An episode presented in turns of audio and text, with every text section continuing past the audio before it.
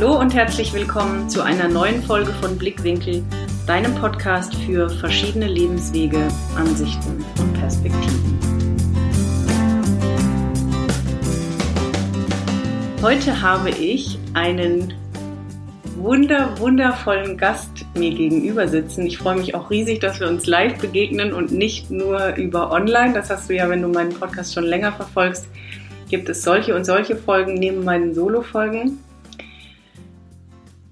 Wir haben eben schon im kurzen Vorgespräch festgestellt, wir könnten wahrscheinlich hier drei Tage lang sitzen. So viel hat er zu erzählen, also bestimmt auch noch mehr als drei Tage. Aber wenn wir hier einmal anfangen würden zu reden und Geschichten uns anzuhören und zu philosophieren und vor allem all seine Erfahrungen hier reinzugeben, dann würden wir gar nicht fertig werden. Daher bin ich total gespannt, was wir in diese üblichen 40 bis 50 Minuten packen. Und ich glaube, wie so oft kannst du bestimmt entweder nur dich hinlegen und die Ohren aufmachen und die Augen zumachen. Das habe ich so das Gefühl, das wäre für diese Folge gut. Es gibt ja manchmal Folgen, da lohnt sich Papier und Stift nebendran zu legen. Ich habe das Gefühl, diesmal ist es eine zum viel Zuhören und Aufsaugen. Und jetzt lasse ich dich nicht länger warten und hole ihn dazu. Das ist das Gesamtkunstwerk Matto Barfuß. Er selbst darf gleich sagen, was er da drunter versteht und was er alles so macht. Aber ich freue mich riesig, ihm heute gegenüber zu sitzen. Hallo Matto. Hallo. Normalerweise, das hatte ich dir kurz im Vorgespräch gesagt, beginnen wir meistens in der Lebensgeschichte, weil es geht ja darum, wie entwickelt sich ein Leben, warum entwickelt sich das irgendwo hin, wann kommt meistens so ein Knackpunkt, wo man nicht mehr das machen will, was man bisher gemacht hat, was ist da passiert und wo geht die Reise für einen hin, wo hat einen die Intuition oder das Herz vielleicht hingeführt. Meistens beginnt es irgendwie nach der Schule, manchmal in der Jugend. Ich hatte auch schon so ein, zwei Musikergäste, bei denen sich tatsächlich in der Kindheit schon rauskristallisiert hat. Und jetzt hast du mir kurz vorher verraten, dass es doch schon so um die zwölf rum bei dir losging. Was da alles losging, da darfst du jetzt auf Play drücken und wieso überhaupt bei dir die Geschichte losging. Ähm, du darfst auch gerne erzählen, beziehungsweise das kann ich vielleicht noch kurz sagen, in den letzten Jahren ist es noch mal ein bisschen aufgeploppt durch deinen Kinofilm Malaika. Also jeder, der gegebenenfalls den Kinofilm Malaika kennt, hat auch den Namen Matto Barfuß dazu schon gehört. Aber es gibt noch so, so, so viel mehr Erlebnisse in diesem Leben und Geschichten zu erzählen. Und die gingen so um die zwölf Jahre los bei dir.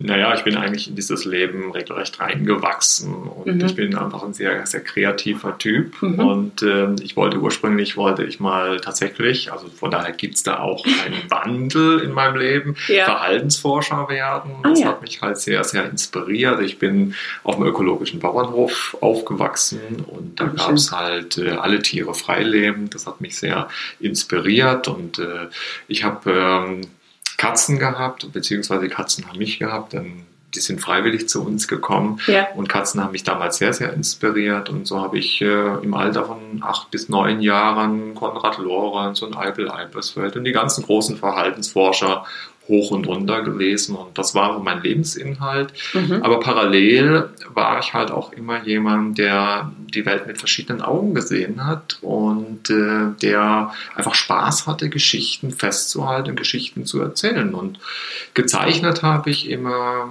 gemalt habe ich immer und äh, es waren immer irgendwo Geschichten dahinter. Mhm. Manchmal habe ich mhm. Comics gezeichnet. Und dann kam das zwölfte Lebensjahr und äh, ich habe mich an einem Jungkünstlerwettbewerb beteiligt, mhm. habe den ersten Preis von Baden-Württemberg gewonnen, mhm. was für die Jury, glaube ich, ein bisschen peinlich war. Weil du, du als naja, einziger Jünger Jahren, so, ja, das okay. ist natürlich, ja, da haben sie ordentlich daneben gegriffen. Aber für mich war das äh, so der Punkt der Berufung eigentlich, weil ich mich natürlich immer gefragt habe, ähm, wie kannst du am meisten erreichen? Wie kannst du Leute erreichen? Wie kannst du Leuten andere Sichtweisen näher bringen? Mhm. Und wie kannst du auf dieser Welt überhaupt was verändern? Und als Wissenschaftler hatte ich so meine Bedenken mhm. weil die Wissenschaft sich doch sehr abgekoppelt hat, so eine eigene Welt sich aufgebaut hat. Und ich habe gemerkt, das hat natürlich auch durchaus mit diesem Kunstpreis zu tun gehabt, dass man sich dann plötzlich öffnet, dass man ähm, plötzlich in Kommunikation kommt mit Leuten, dass es Emotionen gibt, ja, und dass man mit diesen Emotionen auch tatsächlich was erreichen kann. Und so habe ich mir gedacht, ja, also äh, du wirst jetzt einfach Künstler. Also es war dann das Zeichnen und das Malen und ich habe dann jeden Tag so um die acht Stunden gemalt und gezeichnet und hatte dann sehr bald mein erstes Atelier. Alles noch in der Schulzeit oder spielte ja. Schule da schon keine große Rolle mehr bei dir? also ich bin, ich bin ja ein Zwilling und äh, ja. äh, von daher habe ich mir gesagt, naja, man weiß ja nie so genau, wo die Reise hingeht. Also dann bleibe ich mal irgendwo noch Schüler, ja, aber viel bedeutet hat es mir eigentlich nicht. Ja. Und äh, das andere ist eben der Künstler. Mhm. Und äh, der Künstler sollte sich dann natürlich durchsetzen, aber das war natürlich am Anfang nicht klar, ob das funktionieren wird. Ja. Und so habe ich halt nebenher das Gymnasium halt gemacht. Ich hatte okay. den Vorteil, ich äh, habe es sehr leicht gelernt. Mhm. Und ich glaube, im Nachhinein betrachtet bin ich in das lockerste Gymnasium aller Zeiten gegangen. Ja, dann, ich kann mich noch gut daran erinnern, der Weg zum Abitur ähm, war meistens damit geprägt, dass ich dann meinen Lehrern sagte, also sorry, bei der Klausur, da bin ich leider nicht da, ich habe eine Ausstellung in München, äh, gib mir irgendeinen Termin, dann schreibe ich den nach. Und ähm, da gab es dann also schon mal die Situation, äh, äh, dass der Biologielehrer, wenn ich dann mal wieder im Unterricht war, sagte, oh, was für eine große Ehre, Herr Barfuß ist mal wieder da. Aber äh, kurze Frage da dazwischen, wie kann man sich das vorstellen, als Kind quasi zu sagen, ich will Künstler sein, ich bin's schon, vielleicht fühle ich schon, ich fühle da irgendwie die Berufung sogar vielleicht in mir und nehme schon an Wettbewerben teil. Der normale Schüler, also mit Sicherheit gehört da ja auch irgendwie ein Zusammenspiel zu den Eltern dazu oder nicht zu sagen, ich kann diese Freiheit auch haben, um das schon direkt auszuleben. Wie hast du das für dich gemacht oder hinbekommen? Es hatte eigentlich zwei Gründe. Ich hatte nicht so eine schöne Kindheit und ähm, also ich bin in einer sehr extremen Sekte aufgewachsen und hatte einfach ähm, ja, die Notwendigkeit. Ich musste mich befreien. Ich musste mhm. eigenständig sein, Selbstentscheidungen fällen. Und ich wusste, also entweder ich gehe darin kaputt mhm.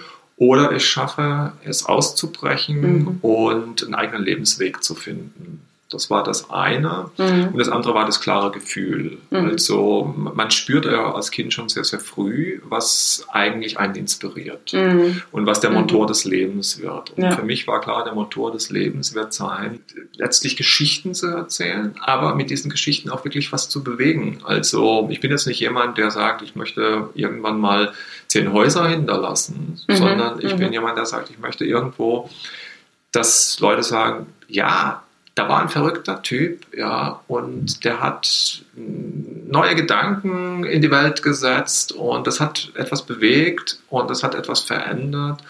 Und das ist für mich eigentlich die Werte, die ich schaffen will. Und das war mir relativ früh als Kind eigentlich klar. Das war, ähm, deswegen habe ich auch viel verzichtet als, als Kind, als Jugendlicher. Ich, äh, während andere halt gespielt haben, war ich in meinem Atelier gesessen und habe äh, neue Dinge kreiert. Ja, und dann hatte Spaß äh, daran und auch das, das Wundern über das Entstehen eines Bildes. Das war etwas, äh, was mich unglaublich inspiriert hat. Da ist ein leeres Blatt Papier und plötzlich entsteht da was drauf und dann entstehen Emotionen und Gefühle und man beginnt darüber zu reden und das war einfach das, das wollte ich machen und das war klar. Und, äh, aber Genial. du hast am Anfang ja so gesagt Gesamtkunstwerk. ja, und, ja. und äh, im Prinzip hat sich das Gesamtkunstwerk ab dem zwölften Lebensjahr so Stück für Stück entwickelt. Dann mhm. kam mit ähm, sehr bald die Fotografie. Fotografie hat mich wahnsinnig inspiriert. Dann ähm, hatte ich mit 14 Jahren hatte ich meine erste Ausstellung und da habe ich mir einen ganz, ganz großen Kindheitstraum erfüllt. Ich habe mir eine 16 mm Filmkamera gekauft und ich hatte ein Drehbuch geschrieben. Das war die Geschichte von einem jungen Paar, mhm. das mit Bildern die Welt verändert. Mhm. Und äh, ich habe begonnen, diesen Film zu drehen, habe aber nicht darüber nachgedacht, wie teuer es ist, eine 16 mm Filmrolle zu belichten und dann auch vor allen Dingen zu entwickeln. Und äh, das waren damals, ich glaube, eine Minute 120 D-Mark. Und ich war völlig frustriert, habe festgestellt, also keine Chance, das kann ich nicht finanzieren. Naja, und äh, die Kamera habe ich aber sehr geliebt Und äh, das ist dann später, als äh, der Kinofilm entstand, eigentlich eine ganz, ganz wichtige Geschichte geworden. Ich habe sie ab und zu abends mit ins Bett genommen und habe sie laufen lassen. Es war ein tolles Geräusch, wie es dann dieses Filmwerk da ratterte. Es war natürlich keine Filmrolle drin. Egal. Und, äh, das hat ja was mit Unterbewusstsein gemacht. Ja, und ich habe dann im Prinzip danach, habe ich, äh, das, das Drehbuch, was ich geschrieben habe, war eigentlich so, wie ich mir mein Leben vorgestellt habe. Und äh, dass es dann am Ende eigentlich ein Drama wurde, dieser Film, äh, das wurde mir erst später bewusst und dann habe ich mich natürlich gewehrt, dass es ein Drama wird und trotzdem muss ich sagen, fast wäre das Drehbuch so gekommen. Ach ja. Mhm. Und ich habe dann mit, mit 16 Jahren, da ging mir einfach das Geld aus und äh, dann hatte ich jemanden gefunden, der wollte die Kamera kaufen. Mhm. Und der schwache Trost war, es war ein Greenpeace-Aktivist und er wollte also Filme für Greenpeace drehen und dann kam er zu mir ins Atelier und hat die Kamera gesehen und hat mir wirklich einen guten Preis geboten. Und das war der schlimmste Tag meines Lebens. Ich war völlig desillusioniert mhm. und er hat mir das Geld hingelegt und hat sich die Kamera unterm Arm geklemmt und verschwand dann. Ich, ich weiß noch sehr genau, es war ein regnerischer Tag. Ich habe ihm noch so lange hinterher geschaut, bis er schließlich im Regen verschwand. Und damals habe ich mir geschworen, also eines Tages, da kaufst du die beste Kamera der Welt und drehst einen großen Kinofilm. Und ja, und es hat sich halt gezeigt in meinem Leben, dass dies jeder Traum eigentlich möglich ist, ja, wenn man dafür kämpft. Und so ist es ja dann schließlich gekommen. 2012 habe ich dann die beste Kamera der Welt gekauft und habe Malaika gedreht. Sehr, sehr, sehr, sehr cool. Sehr, sehr cool. Du hast jetzt von deinem Atelier erzählt mit 16. Wie kann man sich das vorstellen, mit 16 ein Atelier zu haben? Oder war das quasi ein, hast du da schon alleine gelebt oder hast du noch in irgendeiner Weise mit auf dem Bauernhof oder alleine, äh, also noch zu Hause gelebt? Wie kann man sich vorstellen, mit 16 ein Atelier zu haben? Vielleicht für jeden, der uns jetzt nicht sieht, mhm. sondern nur zuhört. Wir sitzen jetzt in einem wunderschönen Atelier mit vielen Tieren aus Afrika auf großen Leinwänden hier. Aber das war es wahrscheinlich damals noch nicht, je nachdem, was du damals gemalt hast und wo du da so warst. Ich hatte einen großen Vorteil. Ähm, meine Mutter hat sich damals getrennt von ihrem Partner und hatte einen neuen Partner. Und ähm, das einzige Gute daran war, wir sind dann umgezogen erstmal. Mhm. Und ähm, da gab es halt einen Hobbyraum für die Familie. Ich habe dann noch zwei Schwestern und äh, den habe ich dann regelrecht annektiert und habe gesagt, das ist mein Atelier. und äh, das Ding hatte 35 Quadratmeter. Das war also ja. schon sehr opulent erstmal, ja. aber sehr bald auch zu klein. Mhm. Und ähm, meine Mutter, die war natürlich völlig dagegen. Die hat die Erwartungshaltung gehabt, also erstens mal, dass ich konform gehe mit ihrer Weltanschauung und das zweite, dass ich dann Rechtsanwalt oder Arzt werde. Klar. Aber Künstler, das, das ging gar nicht. Ja. ja. Und äh, eines Tages hatte sie dann eigentlich die, finde ich, fast ein bisschen kontraproduktive Idee, äh, den Kunstlehrer anzurufen. Und äh, ihre Vorstellung war, da kommt jetzt in mein Atelier und erklärt mir, dass Kunst wirklich toll ist in der Schule und dass man natürlich am besten da im Kunst eine Eins haben sollte. Und dass es auch vielleicht schön ist später, wenn man dann mal Rechtsanwalt und, und Arzt wird, wenn man auch noch ein bisschen malen kann. Aber dass es halt bitte schon nicht der Lebensinhalt sein soll. Klar. Und äh, er kam dann zu mir ins Atelier, es war ein bisschen ein crazy Typ und äh, sah mein Atelier und äh, es ist genau das Gegenteil passiert. Äh, hm. Er hat gesagt, hey, das ist völlig cool, ja, äh, das ist total klasse, mach weiter so. Jetzt muss ich dazu sagen, ich bin damals aber immer jeden Tag in den Zoo nach Heidelberg gefahren und, und habe halt äh, Tiere skizziert. Und äh, das Einzige, was er sagte oder kritisierte, war also Zoo, das ist aber nicht. Ne? Du musst nach Afrika. So, Ach. sagte ich. Okay, äh, schöne Vorstellung, ja. Aber wie soll ich das machen? Ich habe kein Geld, äh, das geht einfach nicht. Aber dieses Du musst nach Afrika, das hat sich so in meinem Kopf eingebrannt und das war immer jeden Morgen, wenn ich aufstande, ey, du musst eigentlich nach Afrika. Ja, guter Witz, geht nicht. Ja, aber immerhin, äh, ja, zehn Jahre cool später kam ich dann nach Afrika. Ja. Zehn Jahre hat es gedauert. Ja. Weil genau das wäre eine meiner nächsten Fragen gewesen. Wirst du wahrscheinlich auch gefragt, aber der Gedanke war jetzt, okay, und wann kam der Moment zu sagen, ich muss nach Afrika? Also das heißt, dieses Steinchen hat der Lehrer gepflanzt oder dieses ja. Pflänzchen hat gesetzt, ja. Ja. Mhm. ja. ich fand diesen Kunstlehrer völlig schrecklich und äh, eine ganz große Vorgabe meinerseits war nie so, sich künstlerisch auszudrücken wie er, aber ähm, trotzdem, dieser eine Satz, ich glaube, das war das einzig Vernünftige, was er jemals geäußert hat und das hat sich einfach eingebrannt, ja. Das würde ich auch sagen, war wegweisend dann. Und Absolut, dann weiß man wieder, wie so oft, warum Dinge passiert sind und dafür war er auch gut, ne? Genau, genau. Das heißt, du hast, also was lag in diesen zehn Jahren, weil du sagst, zehn Jahre später war es dann soweit, was war noch, da noch dazwischen? Naja, ich sag mal, es war eine sehr, sehr harte Zeit mhm. gewesen. Mhm. Ich habe äh, natürlich am Anfang den ganz großen Vorteil gehabt, als ich mit zwölf begonnen habe, völlig unkommerziell auch zu arbeiten, mhm. einfach nur für die Kreativität da zu sein. Und es hat mich natürlich nicht groß gejuckt, was passiert mal nach dem Abitur. Mhm. Und ich habe sehr früh begonnen mit Ausstellungen. Wie gesagt, die erste war ja mit 14 und dann bin ich immer wieder eingeladen worden auf wissenschaftlichen Symposien. Ich habe in Heidelberg, dann in München, Garmisch-Partenkirchen ausgestellt Toll. und so weiter. Ja. Dann kam allerdings eine völlig neue Lebensphase für mich auch dazu. Ich hatte fotografiert und ich hatte für eine Agentur fotografiert mhm. und äh, ich hatte Rockkonzerte fotografiert, mhm. also so die ganze Bandbreite von ACDC bis CC Top. Mhm habe da eigentlich sehr, sehr viel gelernt für meinen äh, fotografischen Ausdruck, mhm. weil wer Rockkonzerte fotografieren kann, der kann fast alles fotografieren. Mhm. Also da gute Fotos, ja, absolut. Absolut große Herausforderung.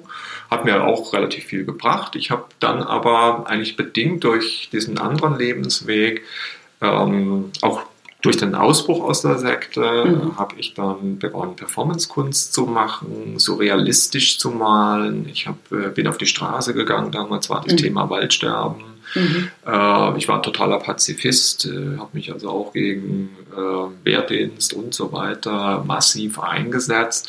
Und meine Bilder haben sich natürlich da auch sehr, sehr stark verändert. Ich habe mhm. Musik interpretiert. Und äh, mit der Performance-Kunst äh, kamen halt wirklich sehr verrückte Projekte äh, ins Rollen. Ich habe äh, eine Initiative gehabt, äh, die hieß äh, Initiative gegen graue Wände. Wir haben also illegal riesige Bilder gemalt an Schulen. Mhm. Und kann man heute sagen, ist alles verjährt, also keine Angst. Und dann kam eben ähm, Performance-Kunst dazu. Also das mhm. Barfußlaufen mhm. war für mich ein ganz, ganz großes Thema. Und äh, als ich dann 89 das Abitur gemacht habe, da war einer meiner ganz wichtigsten Grundsätze war, das Abiturzeugnis, das bleibt auf der Schule. Und das liegt heute immer noch dort. Das war für mich der, das wichtigste Symbol, zu sagen, hast du es geschafft oder bist du gescheitert? Und mhm. Scheitern war für mich im Grunde genommen dann äh, gegeben, wenn ich das Abiturszeugnis ab, hätte abholen müssen. Ah, okay. Mhm. Aber ich bin natürlich ins kalte Wasser gesprungen plötzlich. Äh, war ich auch letztlich Unternehmer. Mhm. Ja, und ich musste irgendwas draus machen. Und ich habe dann ähm, äh, 1989 erstmal die Alpen barfuß überquert. Mhm. Das war für mich ein, auch ein sehr wichtiges Projekt. Ich liebe eigentlich Berge. Und bin sehr viel barfuß in den Bergen unterwegs gewesen und hatte dann die Idee, ähm, die Zerstörung der Füße mit den Erosionen zu vergleichen als Performance-Kunstwerk. Mhm. Und wir waren 20 Tage unterwegs. Ähm, ich habe mich sehr gut vorbereitet auf diesen ganzen Trip. Äh, haben 300 Kilometer zurückgelegt von Deutschland nach Italien. Mhm wurden sehr eng vom Fernsehen begleitet. Das heißt also, es hat funktioniert, dieses Bild nach außen zu transportieren und mhm. letztlich auch, äh, ich sag mal, in der Gesellschaft zur Diskussion zu stellen. Mhm. Ich habe mich fachlich extrem darauf vorbereitet, weil für mich als Künstler reicht es mir nicht, etwas anzuprangern, sondern ich mache mir halt auch Ideen und Gedanken zurecht, was könnte man tatsächlich konkret tun. Mhm. Das war mir wichtig, diese Plattform zu nutzen, mhm. ähm, da was für die Alten zu tun. Und das hat sich halt dann sehr schnell gezeigt. Also wir waren dann halt sehr berühmt. Mhm. Also wir waren mhm. zu zweit dann barfuß am Ende und einer mit Schuhen. Und äh, wir sind in viele Talkshows gegangen und, und äh, Selbstreden während der Tour natürlich wurde ständig dokumentiert.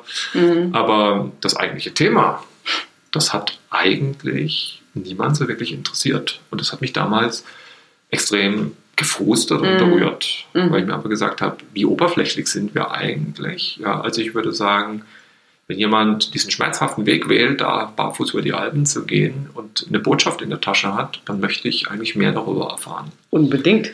Ja, und das war, ja. äh, ich glaube, der erste Auswuchs der Oberflächlichkeit, die sich heute in den Medien wahrscheinlich noch viel ja. mehr ausgebreitet hat, aber es war so. Und ich habe dann danach habe ich, äh, ich habe 1900 und äh, jetzt muss ich überlegen, äh, doch äh, Ende 1989 habe ich meine erste Frau kennengelernt. Mhm. Ja. Ähm, ich habe also damals ausgestellt in Lüneburg mhm. beim Treffen des Deutschen Rockmusikerverbandes. Mhm. Und ähm, sie kam nach Lüneburg, hatte kein Hotelzimmer und hat sich das so irgendwie ja. ergeben. Manchmal, ne? ja, genau. Geht halt nicht anders. und äh, irgendwie das Komische war, wir hatten einfach eine gemeinsame Vision. Mhm. Ich weiß nicht, ob wir uns jemals wirklich geliebt haben. Wir hatten eine gemeinsame Vision. Mhm. Und äh, sie hat eine Rockband gemanagt, war frustriert darüber.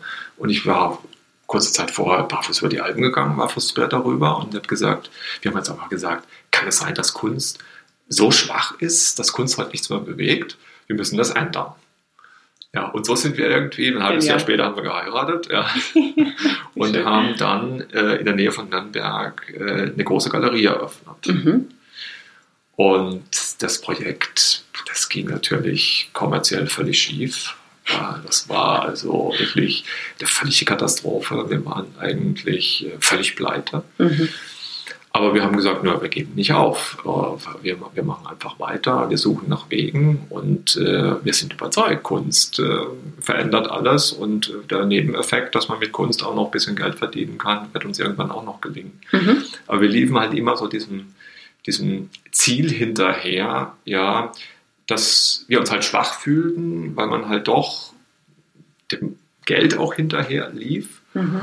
Und wir haben uns dann entschieden, ja, wir expandieren immer weiter. Und ähm, ich habe ähm, äh, 1992, habe ich nach 14 Jahren meinen Vater äh, wiedergefunden in Holland. Mhm.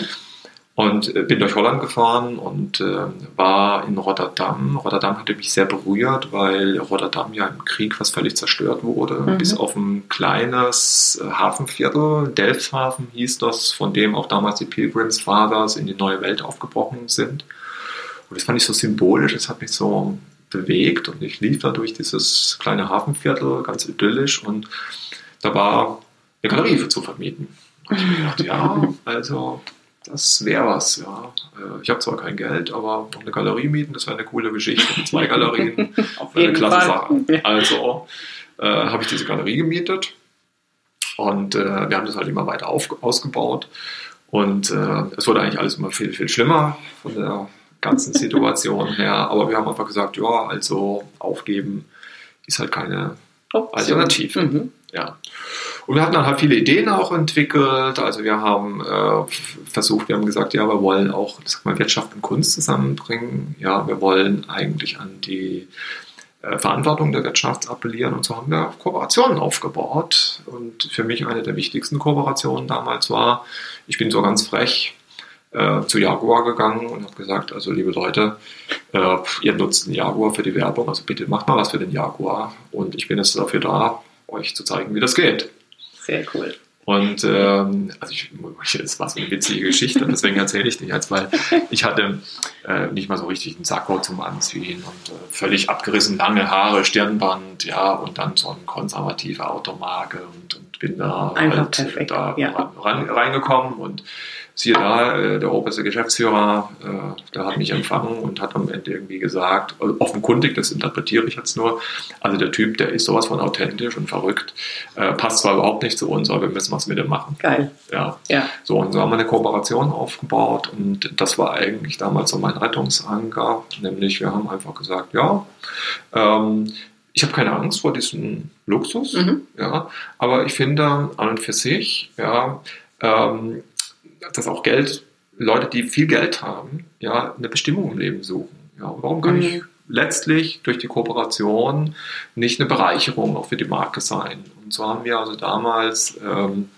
viele gemeinsame Aktionen gemacht. Mhm. Ja, zum Beispiel haben wir in vielen Autohäusern äh, den damals neu erschienenen Sportwagen eingeführt, und zwar als Kunstvernissage.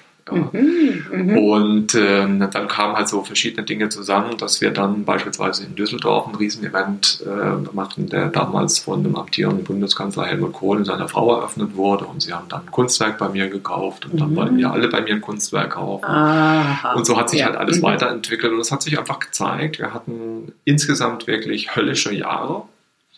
Aber es hat sich einfach gezeigt, wer an seinen Träumen festhält, ähm, ich sag mal, vielleicht auch die Fähigkeit hat, sich immer kritisch zu betrachten. Ich glaube, das ist auch eine ganz wichtige Eigenschaft. Ähm, man sollte nie im Leben arrogant werden. Mhm. Man sollte einfach auch die Fähigkeit haben, sich mal neben sich selbst zu stellen und einfach zu gucken, wenn es einem nicht so gut geht, ist man in gewisser Weise auch selbst dran schuld. Mhm. Ja, und man muss sich auch weiterentwickeln. Und ich glaube, diesen manchmal sehr schmerzhaften Prozess, mhm. ja, dann habe ich, glaube ich, ganz gut hingekriegt. Ähm, das hat ein bisschen was mit meiner äh, persönlichen Eigenschaft zu tun. Also ich bin schon tendenziell ein bisschen der Perfektionist mhm.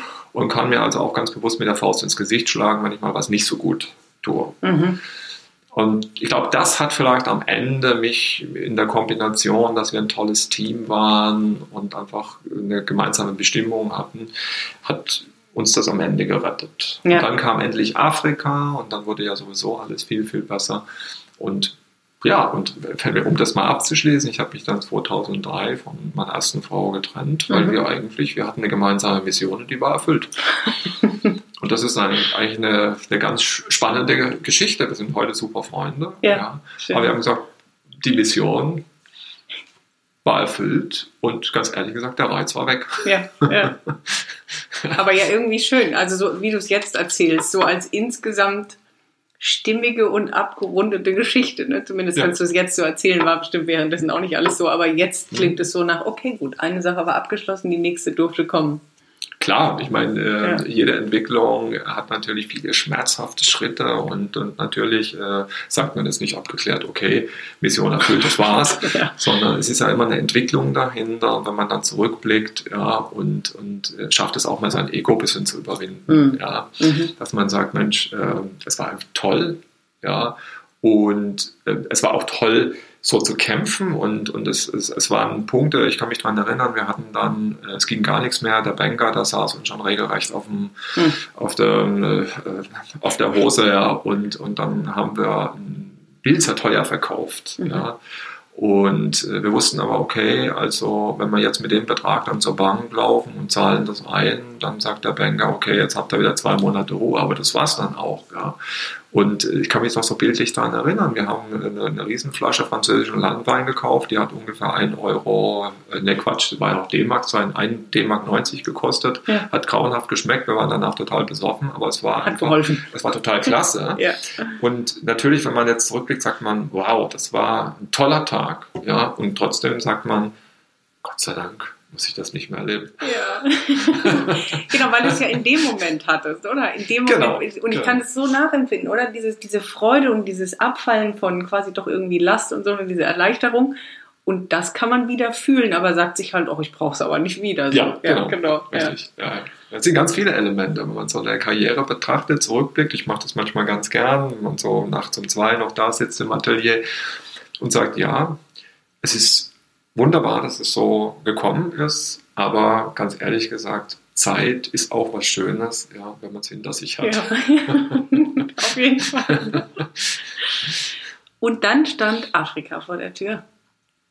Genau. Wer hat dich denn da gerufen? Was, was war dann, dass du gesagt hast, jetzt, jetzt äh, wächst das Pflänzchen, was der Lehrer gesetzt hat und jetzt mache ich es? Naja, das Pflänzchen wuchs ja immer gedeihte so vor sich hin. Mhm. Aber ich hatte sehr viel Angst vor Afrika, weil in der Zeit, wo es uns wirklich so noch so schlecht ging, hatte ich einfach Angst, ich komme nach Afrika, ich verliebe mich in den Kontinent. Und das Schlimmste ist ja, du kommst zurück ja, und erzählst, ja, ich war einmal in Afrika, es war so schön und ich habe dir mir so viel vorstellen können, mhm. aber du kannst das nicht leben. Mhm. Und ich habe sehr früh geheiratet, sage ich immer, und mhm. die Frau hieß Disziplin, ja, und deswegen konnte ich mir das auch echt verkneifen, so lange zu warten mit diesem Afrika, bis ich das Gefühl hatte, also wenn du jetzt nach Afrika gehst und es passiert, mhm. ja, dann beginnst du im Grunde genommen eine ganz neue Schaffensperiode, einen völlig neuen Lebensweg, ja, und das wird funktionieren. Mhm. Und trotzdem bin ich auch ein sehr vorsichtiger Mensch und deswegen war meine erste Afrika-Reise wirklich eine, eine billige Pauschalreise nach Kenia. Und äh, wir kamen dann an die Küste Kenias. Und ich dachte erstmal, und, grüne Nein, das kann ja wohl nicht sein. Hier äh, Hotelanlage, tagsüber war das Meer nicht da. Ja. So, dann habe ich einen, einen Taxifahrer kennengelernt, habe gesagt, naja, jetzt gucke ich mir erstmal Mombasa an. Die von der Hotelrezeption haben schon gesagt, auf keinen Fall, ja, da müssen Sie einen Guide mitnehmen. Mombasa viel zu gefährlich. Sag ich, okay, völlig wurscht, ich gehe jetzt mit dem Taxifahrer nach Mombasa. Und auf dem Rückweg von Mombasa haben wir gesagt, naja, also Mombasa ist es auch nicht, was wir gesucht haben eigentlich. Da war mal Schrimmek und da war die große Migration und da waren die Steppen und äh, der endlose Horizont. Wo ist das jetzt eigentlich? naja, und dann habe ich zu dem Taxifahrer gesagt, also pass mal auf, Junge, äh, wie wäre es jetzt, wenn wir 14 Tage zusammen unterwegs sind? Was kostet es dann? Ja. Sag mal.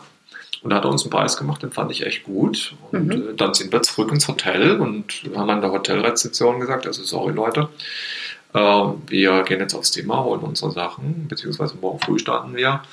Und dann sind wir nicht mehr da. Wir kommen natürlich wieder zurück, weil wir wollen ja mit euch wieder zurückfliegen, aber äh, mehr ist dann nicht mehr. Und dann gab es natürlich großen Aufruhr in dem Hotel, geht gar nicht. Und wir haben dann also wirklich eine, eine 14-Tagestour mit diesem Taxifahrer durch Kenia gemacht, mhm. äh, mit einem Auto, das gar nicht geeignet war dafür, mit vielen, vielen Pannen. Aber wir kamen am Ende, kamen wir dann in die Masai Mara. Und die Masai Mara ist ja der nördliche Teil der Serengeti und Trimek hat mich eben, mhm. das war so der erste Anlaufpunkt, äh, damals als Herausgeber von Das Tia und seinen Berichten aus Afrika. Und dann stand ich da in der Masai Mara und wir mussten dann einen Geländewagen mieten, einen anderen Guide und der sagte immer, ja, da drüben, da ist die Serengeti, ja, aber da ist die Grenze, rüberfahren können wir dann nicht. Ja, und das war, ich war dann irgendwie ein bisschen unzufrieden nach der Reise und wir flogen dann zurück nach München. Es war ein schrecklich kalter, winterlicher Tag, es war im Februar und ähm, da gab es diesen IMAX-Film Serengeti dachte ich, okay, schöner Abschluss, den gucke ich mir jetzt noch an und dann fahre ich nach Hause. Das haben wir dann auch gemacht und der Film hat mich so inspiriert. Das ist Serengeti, du bist eigentlich ins falsche Land. Und ich kam nach Hause und habe sofort den Flug nach Tansania gebucht. War dann so ungefähr knapp drei Monate später. Mhm. Und dann sind wir drei Monate später nach Tansania, völlig ohne Konzept und kam am Airport an und da standen ganz, ganz viele Afrikaner und alle brüllten rum und wollten irgendwelche Touristen haben. War völlig chaotisch. Und dann stand da einer und äh, da hatte ich das Gefühl, der traut sich nicht so richtig. Und den habe ich dann angesprochen. Das war ein junger Masai. Nyangusi hieß der. Und da habe ich gesagt, ja, du hast du ein Auto? Nee, Auto habe ich nicht. Aber ich gesagt, ja, hast du eine Idee, wo man ein Auto herbekommt? Ja, er kennt einen Inder in Arusha. Und so sind wir dann nach äh, Arusha gekommen, haben das Auto gemietet und waren sechs Wochen in Tansania unterwegs. Und das war dann eigentlich so ein bisschen dieses Lebensverändernde, weil da war für mich klar, ich kam in die Serengeti, ich fühlte mich zu Hause, es mhm. waren Heimatgefühle. Ich bin ja auch so ein animistisch denkender Mensch mhm. und äh, das war für mich klar, jetzt ist, ist diese Liebe passiert zu Afrika und jetzt musst du was draus machen. Und dann begann eben für mich als kreativer Mensch die Geschichten zu laufen. Ich habe damals natürlich nie dran gedacht, dass ich mal eine Gepardin treffe und mit der und deren Kinder lebe. Ja, das war dann etwas später, aber es kam dann einfach so, wie es kommen musste. Das eine kam zum anderen. Genial, genial. Wie oft erzählst du die Geschichte von Afrika? Also so diese, wie, wie es dazu kam und was sich dann ergeben hat und was du alles erlebt hast bis dahin? Oder ist es was, was du nicht mehr zurzeit so häufig erzählst? Sehr oft eigentlich, mhm. weil ich komme auch mit sehr vielen Leuten in Kontakt und ähm, ich finde, ich sag mal, mein Lebensweg soll auch was Inspirierendes sein für andere Leute, mhm. weil ich komme mit Leuten in Kontakt, die mir immer äh, erzählen, ich bin zu groß, zu klein, zu dick, zu dünn, zu arm, zu reich. Ja. Und komischerweise wissen sie immer, warum sie etwas nicht anpacken. Mhm. Und warum sie auch etwas nicht anpacken, was vielleicht nicht nur für sie etwas bringen würde, sondern was auch der Gesellschaft und dem Planeten was bringen würde. Mhm. sie wollen ja alle irgendwie. Und deswegen glaube ich, ist es schon wichtig, diese Geschichte zu erzählen, auch zu sagen, ja, ich weiß, ich kenne das auch mit dem inneren Schweinehund und es gab viele, viele Gründe, es diesen Lebensweg nicht zu gehen. Mhm. Aber es gab einen Grund, diesen Lebensweg zu gehen, weil es ist einfach etwas Inspirierendes und es ist einfach etwas, ja, was, was erfüllt. Und das ist eigentlich die beste Bezahlung, die man haben kann. Ja. Unbedingt, also, unbedingt. Also das, das Thema habe ich immer wieder auch in meiner Arbeit und eigentlich wollte ich jetzt eben gerade fragen, weil erst hat sich so ein bisschen angehört wie, ich habe eine Mission und ich möchte Geschichten erzählen und ich möchte inspirieren und irgendwie auch hier was verändern.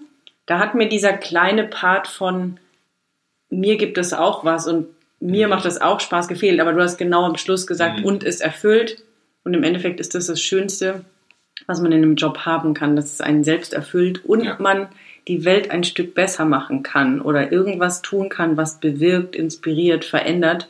Das sehe ich ja selbst bei mir auch immer wieder. Und ich glaube, das ist überhaupt das Erstrebenswerteste überhaupt. Deswegen ähm, macht mir mein Job so viel Spaß und dir dann deiner, wenn man weiß, man hat seine Mission und seine Vision. Mhm und läuft für die und kann gleichzeitig was verändern. Und wenn du natürlich sagst, dass du das angefangen hast zu spüren dann mhm. und damit weitergelaufen bist und dann auch noch die Feedbacks und die Ergebnisse dazu siehst, also nicht quasi in deiner eigenen Kunst dich nur bewegst, also nur in Anführungsstrichen, sondern dieses Wechselspiel zwischen dem Gegenüber und der Welt und der Menschheit und natürlich in dem Fall der Natur mit dir gemeinsam, dann gebe ich dir total recht. Es könnte ja nichts Erfüllenderes geben. Ja ich muss ja immer beide Dinge betrachten. Und wenn ich zum Beispiel mit meinen Multivisionen unterwegs bin, mhm. ist es natürlich immer ganz toll. Natürlich hat man auch immer die kommerzielle Sicht des Projektes, aber man hat vor allen Dingen ganz entscheidend am Ende spürt man ja, was von dem Publikum kommt.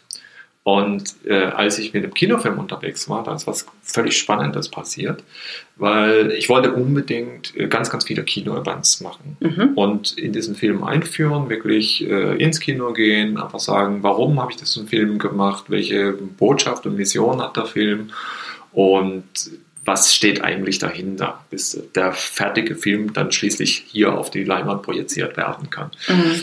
Und äh, ich habe also ungefähr, was nicht mal Leica, so vielleicht 100 Mal dann geguckt im, im Kino, habe mhm. da manchmal am Tag bis zu drei Kino-Events gemacht. Mhm. Und für mich das Tollste war, in diesem dunklen Saal zu sitzen und dann irgendwann nicht mehr auf die Leinwand zu gucken, sondern so ganz heimlich die Leute zu betrachten, in ihre Gesichter zu gucken und einmal zu schauen, was passiert in ihrer mhm. Mimik, wie kommen die Emotionen, an welchen Punkten kullern mal die Tränen und so weiter. Und das fand ich total klasse. Und dann dachte ich, wow, wenn du sonst auf der Bühne stehst, hast du doch so viel Distanz zu den Leuten. Ja, ja. ja und jetzt plötzlich bist du ganz nah dran. Das war für mich eigentlich das, das größte eigene Geschenk, an dem Kinofilm. Ja. ja. Dass du plötzlich diese Berührung auch spüren durftest. Genau, ja. ja, ja. Und das kann auch jede, das kann ja überhaupt kein quasi Applaus oder kein Zeitungsartikel oder sonst irgendwas widerspiegeln, wenn du ja, als das, wenn du es wirklich siehst, ne? in dieses Gesicht, ja. wo die Träne kullert. Ich ja, meine, echt, da kannst du es halt nicht haben. Ne? Total schön. Ja. Ja. Wie hat sich das ergeben, dass du, also dann immer wieder hin, ich glaube, das spürt man, dieses einmal verliebt und jetzt muss ich da immer wieder hin. Und wie hat sich, ich glaube, die Brücke ist nicht mehr wirklich groß jetzt, aber wie hat sich es ergeben zu dem, ich glaube, ich muss da jetzt tatsächlich diesen Film draus machen, von dem ich ja auch schon immer geträumt habe. Also diese Message finde ich halt so schön. Dieses bleib einfach dran und folge dem. Und du erzählst wunderbar, dass es eben immer wieder die Tiefen gibt, aber dass man aus den Tiefen rausfindet und rausgeht, weil man irgendwie eine größere Kraft spürt, da trotzdem durchzugehen. Ne? Ja. Mhm. Also ich glaube, für mich war natürlich die größte Inspiration dann damals, als ich diese Diana mit den fünf äh, Kindern, also die Gepardin, getroffen habe. Ich meine, ich wusste natürlich schwerpunktmäßig, mir ging es darum, Geschichten von, von Katzen zu erzählen. Mhm. Ich hatte eine zweite Mission, die mich auch sehr berührt hat. Das war das Zusammenspiel Mensch und Tier in Afrika. Das kam ja zum Beispiel bei Schremek zu kurz. Das war so die, die erste Inspiration, was mhm. möchte ich eigentlich in Tansania tun. Mhm. Und äh, da fiel mir auf, irgendwie hat er ja die Maasai-Kultur völlig vergessen, mhm. ja, und äh, die ja sehr gelitten hat unter die Entstehung dieses Nationalparks. Dann hat man ja auch sehr viel Unrecht getan. Mhm. Und äh, dann kam halt diese Diana und das war für mich Geparden waren schöne Katzen vorher, mhm. ja, aber ich wäre jetzt, äh, also bei mir begann es im, im, Zoo mit dem Tiger mhm. und dann natürlich Afrika denkt man an den Löwen, das Symbol mhm. der afrikanischen Steppe und der König der Tiere. Und dann war da diese Gepardin und äh, so im Verhältnis zum Löwen so ein bisschen eine gebrechliche Persönlichkeit, so, mhm. mhm. zerbrechliche Persönlichkeit, nicht gebrechliche, zerbrechliche Persönlichkeit. Ja. Und ja, für mich war das so Liebe auf den ersten Blick. Das kann ich, kann ich auch nicht anders sagen. Sonst kommt man auch nicht auf die verrückte Idee, eines Abends einfach vor denen aus, auszusteigen und zu gucken, wie die jetzt reagieren, wenn man da einfach in der Steppe liegt. Weil äh, da muss man schon wirklich völlig überzeugt sein, dass der Gegenüber zumindest teilweise die Emotionen teilt, die man für ihn empfindet. und äh, das hat einem, dass es so wunderbar funktioniert hat und dass ich dann plötzlich da in dieser Freiheit der Steppe lag, von fünf neugierigen Gepardenbabys umrundet äh, und, und die Mutter guckte zwar ein bisschen kritisch, aber doch irgendwo noch einigermaßen entspannt. Und, und äh, dann natürlich dann der Punkt, dass sie mich nach einer Woche tatsächlich dann auch körperlich untersucht hat, betatscht hat, äh, der Moment Nase an Nase zu sein, diesen, diesen Blick in ihre Augen und dann an dem Tag einfach wegzugehen und die Jungen bei mir zu lassen und zu sagen, ja, ich meine, äh, jetzt nach 25 Jahren in Afrika, wenn man weiß, wie Katzenmütter für ihre Kinder kämpfen mhm. und wie sie, wenn sie im Zweifelsfall der Meinung sind, ihre Kinder sind bedroht, auch äh, vehement angreifen und dann plötzlich ist da so eine Mutter, die sagt, okay, du bist jetzt Teil der Familie, also kümmere dich jetzt mal um meine Babys, ich gehe mal schnell Futter besorgen. Das ist, das ist schon ein unglaublicher ja Moment gewesen und ja. da war für mich halt klar, Geparden sind es einfach. Ja. Und diese, diese, sag mal, diese Gepardenlinie, egal was ich gemacht habe, ich habe Filme über Bergoroders gemacht, über mhm. Wildhunde, über Löwen, aber diese rote Faden, gepaart ist mir seither, seit 1996 einfach erhalten geblieben. Wahnsinn. Und äh, selbst dann, wenn ich mich gezwungen habe, in gewisser Weise, mich äh, quasi von den Geparden in Ostafrika zu verabschieden, hat es nicht funktioniert. Äh, und auch wenn mal ein größeres zeitliches Loch war, bin ich doch zurückgekehrt und habe dann die Malaika getroffen. Hat der Film für dich irgendwie nochmal was verändert? Also, weil du hast ja jetzt so schön, und das finde ich auch das Interessante, diese vielen verschiedenen Stationen in diesem Gesamtkunstwerk so erzählt, was da alles dazwischen lag und was auch für tiefe Phasen dazwischen lagen, welche Erfahrungen und dann kam die ähm, Liebe zu den Geparden und der Film, was ja auch mit auf der Agenda stand schon sehr früh. Jetzt mhm. ist da ja auch quasi ein Haken dran, ein, mhm. einer der Haken. Hat das für dich irgendwas besonders verändert oder war es im Endeffekt tatsächlich wieder eine Station und jetzt geht es einfach weiter auf diesem Weg? Wie, wie fühlst du das für dich? Wenn man ein Filmprojekt wie Malaika angeht, dann hat man natürlich äh, einmal die Geschichte und einmal das, was man aus der Geschichte lernt. Mhm. Und ganz ehrlich gesagt, ähm, also ich habe heute noch Gänsehaut aus Ehrfurcht, äh, gegenüber dieser Malaika mhm. Oder vor dieser Malaika, äh, weil sie mir unglaublich viel nach der langen Zeit in Afrika gezeigt hat, was mich völlig verwirrt hat. Mhm. Und äh, Malaika, glaube ich, ist für mich so ein Symbol geworden, auch für meine jetzt aktuell etwas schwierige Situation, weil das große Motto des Filmes ist ja, was immer auf der Welt passiert, es gibt keinen vernünftigen Grund aufzugeben. Mhm. Und äh, auch wenn ich schon immer sag mal,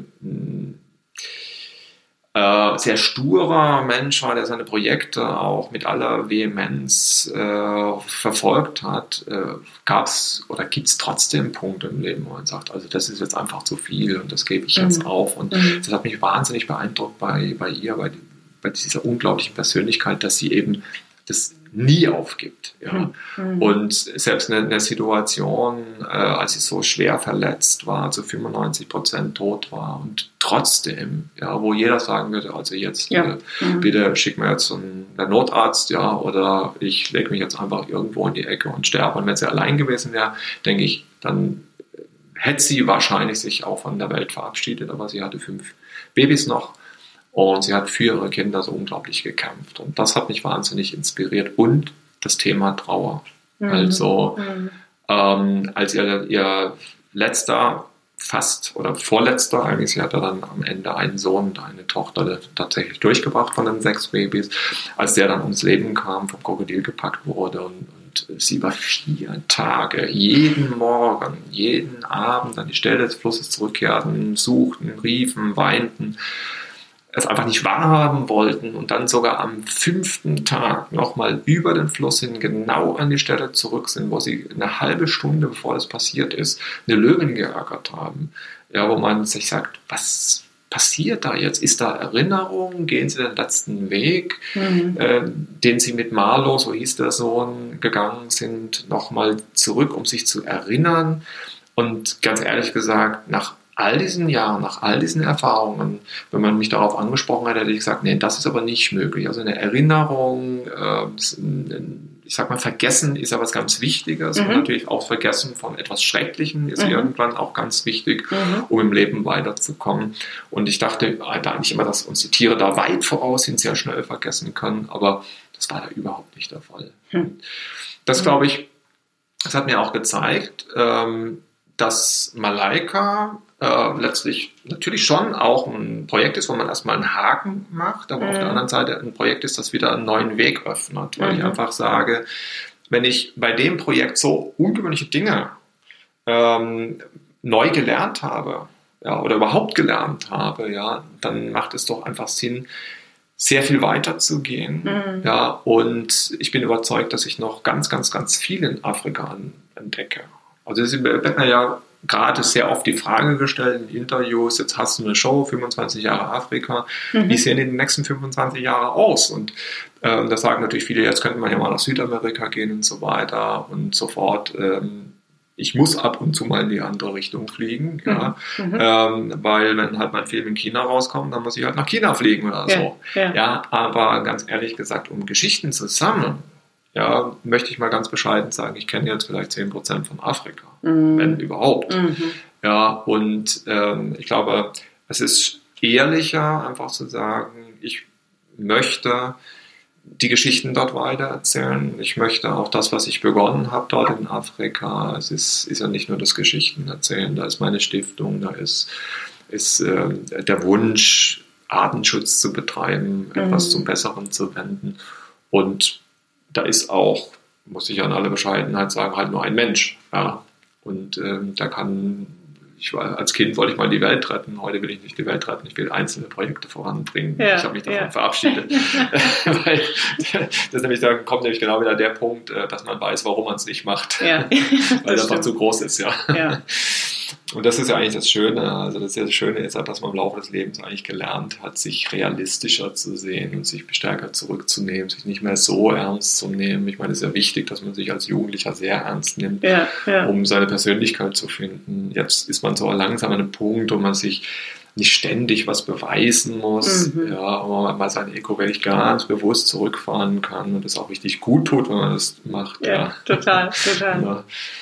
Und ja, also das sieht man an und für sich. Ähm, ja, ich sag, der Weg ist das Ziel.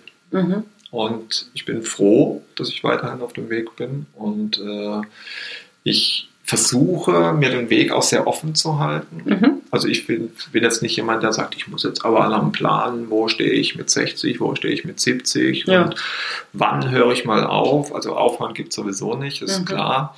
Aber ähm, ich sag mal, ein großes Geschenk meines Lebens war eigentlich immer, wenn mir emotional etwas wichtig wurde, den Freiraum zu haben, es noch zu leben und nicht zu sagen, weil ich schon verplant bin, mhm. mache ich das jetzt nicht. Grandios, ja, total. Und diese Freiheit, glaube ich, ist eines meiner größten Lebensqualitäten, die ich selber habe und um diese Freiheit kämpfe ich eigentlich ganz bewusst. Ja, ist super wertvoll, auf jeden Fall. Mhm. Wenn man deine verschiedenen künstlerischen Werke bzw. Taten sieht.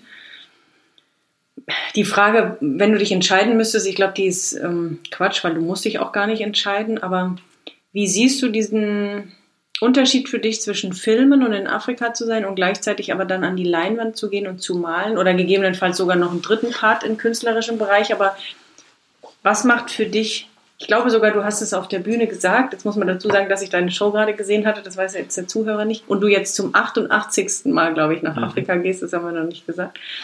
Ähm, dass das eine so ein bisschen nach außen ist und das andere nach innen. Aber vielleicht magst du es in deinen Worten nochmal sagen. Also was für dich diese Balance vielleicht auch zwischen an der Leinwand arbeiten und im Busch sein ausmacht. Na, ich denke, es schließt sich da für mich eigentlich der Kreis. Ähm, für mich hier das Haus, in dem ich mehr oder weniger lebe, wenn ich dann überhaupt mal dann hier in Deutschland bin, ja. ist, äh, ich sag mal, so ein kleiner Hollywood und das schließt eigentlich so den Kreis um das Gesamtkunstwerk. Mhm. Also letztlich ist es so, ich sammle in Afrika Geschichten und ich überlege natürlich, wie bringe ich die den Leuten möglichst nah? Mhm. Wie schaffe ich, dass das Leute emotional Zugang dazu bekommen? Ja. Und das geht schon so weit, dass wenn ich in Afrika, äh, ist eigentlich logisch, wenn Filmer, Filme und eine Geschichte einfange, dass ich ja beginne, Bilder auch individu zu individualisieren. Mhm. Ja, also schon ähm, mit meinen handwerklichen Möglichkeiten, mit einer Emotion ausstatte, die mir tatsächlich wichtig ist.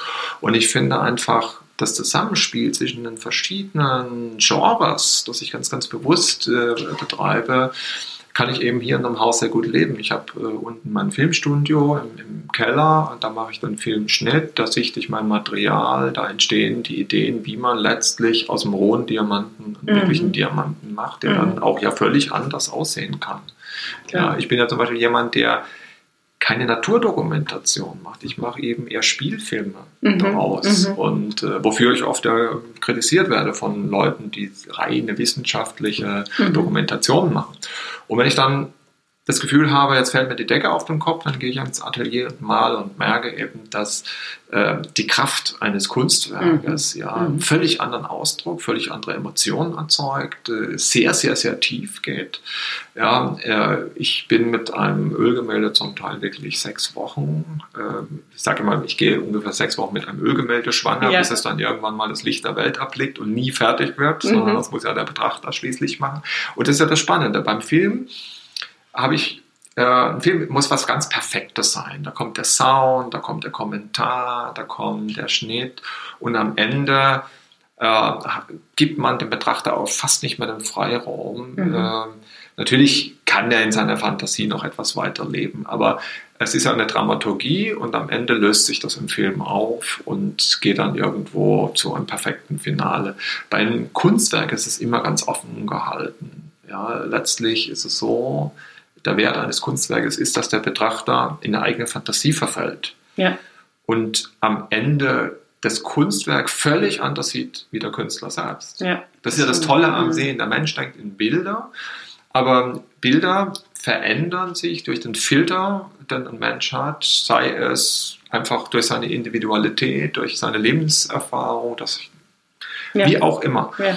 Und das macht ja eigentlich Kunst so wahnsinnig spannend. Und das ist auch die wichtige Botschaft an neuen Künstlern, mhm. ja, die ja mhm. ständig sich hören müssen, ja, du musst was Neues kreieren, das gibt es ja schon. Das ist eben überhaupt nicht wahr. Mhm. Jedes heute, jede heute entstehende Malerei ist für sich äh, wertvoll, individuell und öffnet neue Türen zu Emotionen und letztlich auch zu, zu Handlungen. Klar, weil es die Interpretation des Betrachters so dann ist. Ne? Mhm.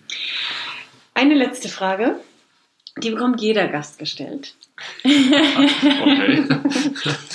Wenn du ein Megafon in die Hand bekämst, du hättest zwei Minuten Zeit, geht auch kürzer, aber du hast zwei Minuten Zeit und du würdest die ganze Welt erreichen.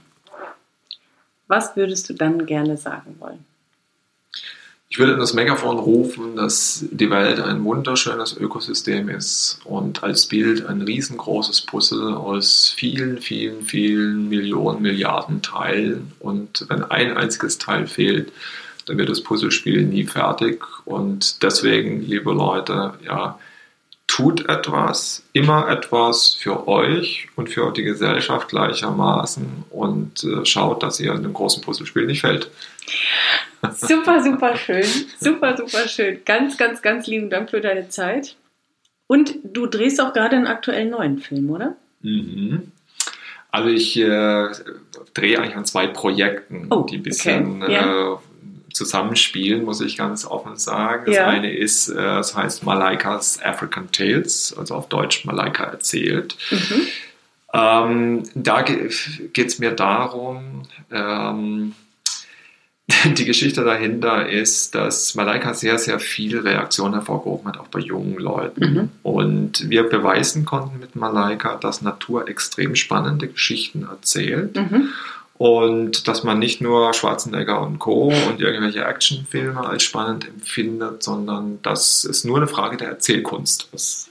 Bestimmt, ja. ja.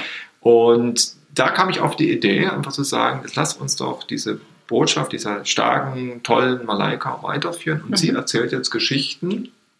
Einmal über ihre Kollegen, den Geparden in der Kalahari, dann über die Geister Afrikas, über die mhm. Leoparden, dann über die Elefanten, also die sanften Riesen, dann über die Tiere, die sie nicht so mag, nämlich die Löwen, ihre Konkurrenten, mhm. dann über die Erdmänner, über die Wildhunde und über die Berggorillas. Das wird eine Filmreihe, mhm. die ich plane für die nächsten vier Jahre in etwa. Klasse. Und parallel drehe ich an einem Projekt, das mir sehr am Herzen liegt. Da geht es im Wesentlichen darum, ähm, es wird ein Eher-Spielfilm mhm. im Disney-Style. Der geht der Frage nach, gibt es im Ökosystem in Afrika einen Boss? Mhm. Ja oder nein? Mhm. Ergebnis möchte ich auch nicht verraten.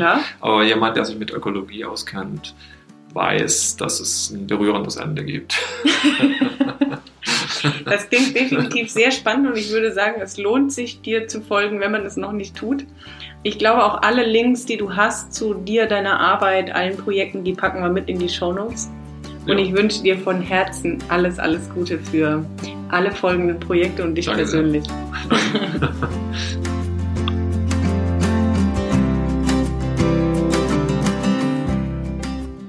so, willkommen zurück. Was für eine Geschichte, oder? Mann, Mann, Mann. Immer wieder faszinierend und toll zu hören und zu begleiten, was Menschen Künstler, Musiker, Schauspieler, Menschen, die ihrem Herz folgen, alles so erleben und was auf diesem Weg halt eben liegt. Ich kann dich immer wieder nur dazu ermutigen, genau diesen Weg für dich zu gehen. Wenn du in dir spürst, dass du schon längst was machen willst, und ich finde jetzt heute bei Matto ist es auch so ein super Beispiel, wenn man ab Kindheit was in sich merkt oder manchmal kommt es in der Jugend irgendwie hoch, manchmal kommt es auch erst nach der Schule, dass wir das viel, viel ernster nehmen, was da in uns ist. Und ich bin mir sicher, du wirst auch die letzten Jahre immer mal wieder Dinge gespürt haben, die eigentlich aus dir raus wollen, die du machen willst. Und du weißt nur nicht entweder, wie du die umsetzen sollst, oder du hast niemanden im Umfeld, der dir in dieser Idee Bestärkung gibt, dass du das machen kannst, dass du damit Geld verdienen kannst, dass du das umsetzen kannst. Wenn du dich da drin wiedererkennst, dann schlage ich dir vor, vereinbar dir ein Orientierungsgespräch bei mir. Dann schauen wir mal, wie wir deine sonst äh, bestehenden Träume auch in die Realität umsetzen können, was da im Weg steht, weil es kommt ja immer wieder hoch. Es lässt dich ja nicht in Ruhe. Also lass uns doch einfach mal drauf schauen, wie wir es mehr in dein Leben integrieren können und wie auch du diesem Ruf und dieser Intuition und dem, was immer wieder hochkommt, folgen kannst, weil ich kann dich nur drin ermutigen, was du denken kannst, kann Realität sein, auch wenn du jetzt gerade denkst, ja, wie soll es denn bei mir gehen? Dann vereinbar dir einfach den Termin und dann sprechen wir mal ganz unverbindlich drüber. Und die zweite Sache ist, falls du noch nicht in meiner Facebook-Gruppe bist, dann komm doch da auch noch dazu. Heißt, alles beginnt bei dir, führe das Leben, das zu dir passt, also völlig harmonisch zu den Themen, über die wir hier sowieso immer wieder sprechen. Da gibt es auch regelmäßig Inspiration, ab und zu Live-Videos von mir. Ich freue mich auf jedem Weg von dir zu hören. Wenn dir die Folge gefallen hat, hinterlass mir gerne irgendeinen Kommentar, deine Gedanken dazu unter einem der Posts auf Instagram, Social Media, YouTube, Facebook. Und ich freue mich auch immer über eine positive Rezension bei iTunes. Und wenn wir uns nächste Woche wieder hören zur nächsten Folge von Blickwinkel, deinem Podcast für verschiedene Lebenswege, Ansichten und Perspektiven.